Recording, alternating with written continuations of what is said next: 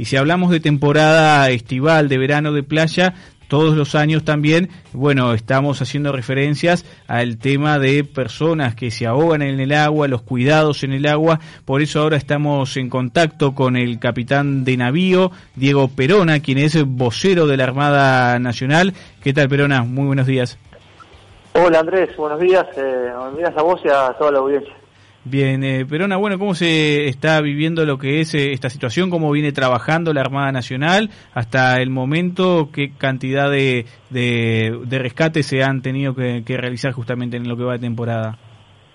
Bueno, eh, comienzo con, con, lo más triste, que son los fallecidos que tenemos hasta el momento por ahogamientos, por imprudencias recordando que la, temporada estival arranca el, 8 de diciembre, ya llevamos cuatro fallecidos por, por imprudencias. Y, lo más lo, más lamentable también de esto es que las cuatro los cuatro fallecidos fueron en playas que no estaban habilitadas. Eh, el trabajo del, del rescate de las personas se hace en conjunto de la Prefectura Nacional Naval, que es la Armada Nacional, conjuntamente con los guardavidas y llevamos eh, a, partir del 8 de diciembre también llegamos ocho rescates. El último fue en el día de ayer, eh, que fue la subprefectura del Chuy en conjunto con los, con los guardavidas de la playa de Barra del Chuy de la parada 14. ¿Dónde se han realizado los eh, rescates, diríamos, en esta en estos primeros días de, diciembre? ¿Solo en playas o también en, en ríos? Claro, el, el tema es que las playas, las playas habilitadas, bueno, primero, las playas habilitadas siempre corresponde a cada intendencia de cada departamento decir cuáles son las playas habilitadas.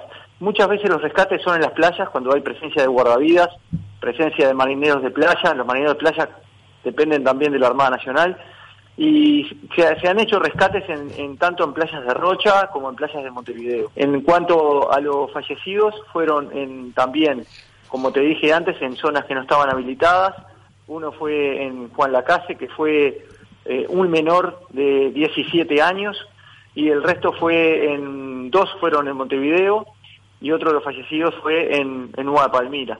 La Armada siempre lo que pretende y le pide a la población es, recordar ciertas medidas de seguridad que tenemos que tomar todos. Eh, primero, lo que dije ya antes, y disculpen la insistencia, pero no hay que ir a la playa, no hay que bajar, no hay que disfrutar del mar en un lugar que, no está habilitado. Tenemos que ir cuando vamos al agua, cuando vamos a la playa, a playas que estén habilitadas.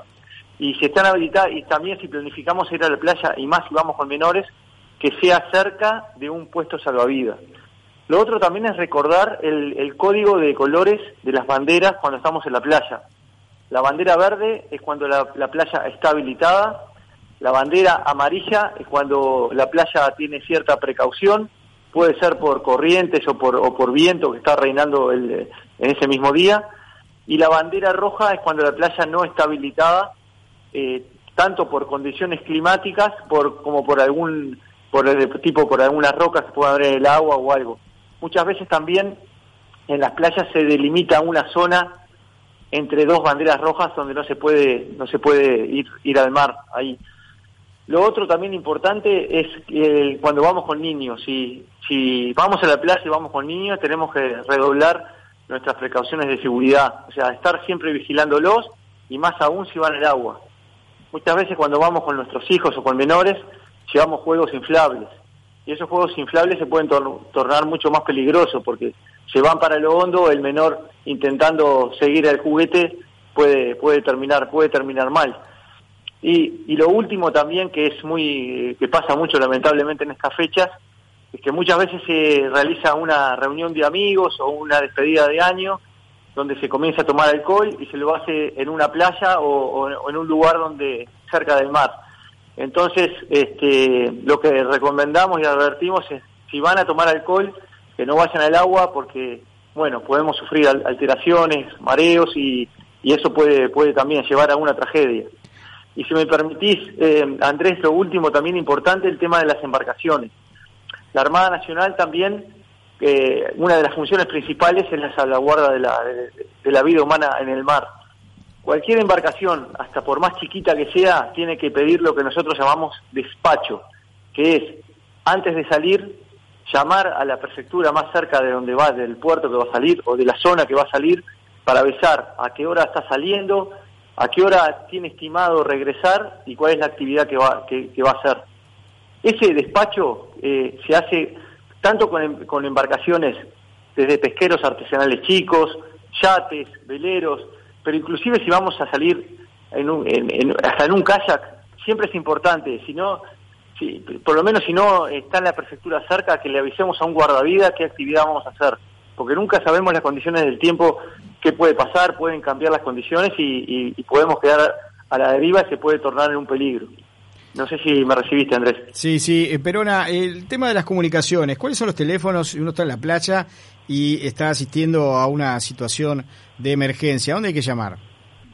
Eh, hay dos teléfonos importantes. Uno es el 106, que es para la, gente que está, que está en la playa y, tiene alguna urgencia o un peligro en, la parte de la costa, en, tanto en la playa como, por ejemplo, estoy en la Rambla y veo que hay un, un bañista que está sufriendo algún problema, ahí tengo que llamar al 106. Después, para la gente que navega, como lo, que, lo último que te dije, tanto para embarcaciones tipo pesqueros, eh, yates, veleros, inclusive kayak, eh, tablas de windsurf, cualquiera que tenga algún problema en el mar, el teléfono es el 1701, que eh, ahí van a, van a llamar al centro coordinador de búsqueda y rescate que va a activar el, procedimiento de rescate de la persona. En lo que tiene que ver con las embarcaciones Perona, eh, nos decía que sí, que hay aún más controles, incluso me ha pasado la temporada pasada que se incrementó, es cierto, la cantidad de controles para cuando uno sale a navegar al mar, ¿verdad? Eh, en lo que tiene que ver por parte de la población, ¿aún eh, hay falta de conciencia de las personas? ¿Cómo es esa ida y vuelta? El tema de, de, la, de la administración de los despachos creo que sí, una, una misma estadística, sino no, no hay no hay no, no hay no hay un no hay algo desfavorable con respecto a eso. Lo que sí eh, lo que hablamos en un principio el tema de, de los fallecidos que tenemos que, siempre la, gran mayoría son en playas que no están habilitadas. Por más que a veces las intendencias igual colocan carteles para advertir a la población de que, ese lugar no está autorizado para baños sigue aconteciendo de que hay hay fallecidos en, en zonas que no están autorizadas bueno, este, este año es un ejemplo. El 100% de los fallecidos fueron en playas que no están autorizadas y en los dos años anteriores, en el, 2000, eh, en el 2018 y el 2017, el 95% de los fallecidos fueron en zonas que no estaban habilitadas. Eso eh, preocupa y, bueno, y tanto la Armada como las Intendencias igual estamos, estamos, estamos trabajando para tratar de sensibilizar a, la población de lo peligroso que es ese, ese tipo de actividad en lugares que no están autorizados. Pero hay una pregunta de un oyente, Luis Ernesto. ¿La prohibición es entre banderas rojas? ¿No es hacia afuera? Eh, no, no entendí. O sea, lo que quise expresar es, en una playa, por ejemplo, hay, hay veces que se colocan dos banderas rojas que limitan esa zona eh, eh, entre medio de esas banderas que no se puede que no se puede este, nadar. Hay veces que hay una zona rocosa, desde entonces se coloca una bandera, una bandera roja y desde esa bandera hacia uno de los lados es que no se puede nadar.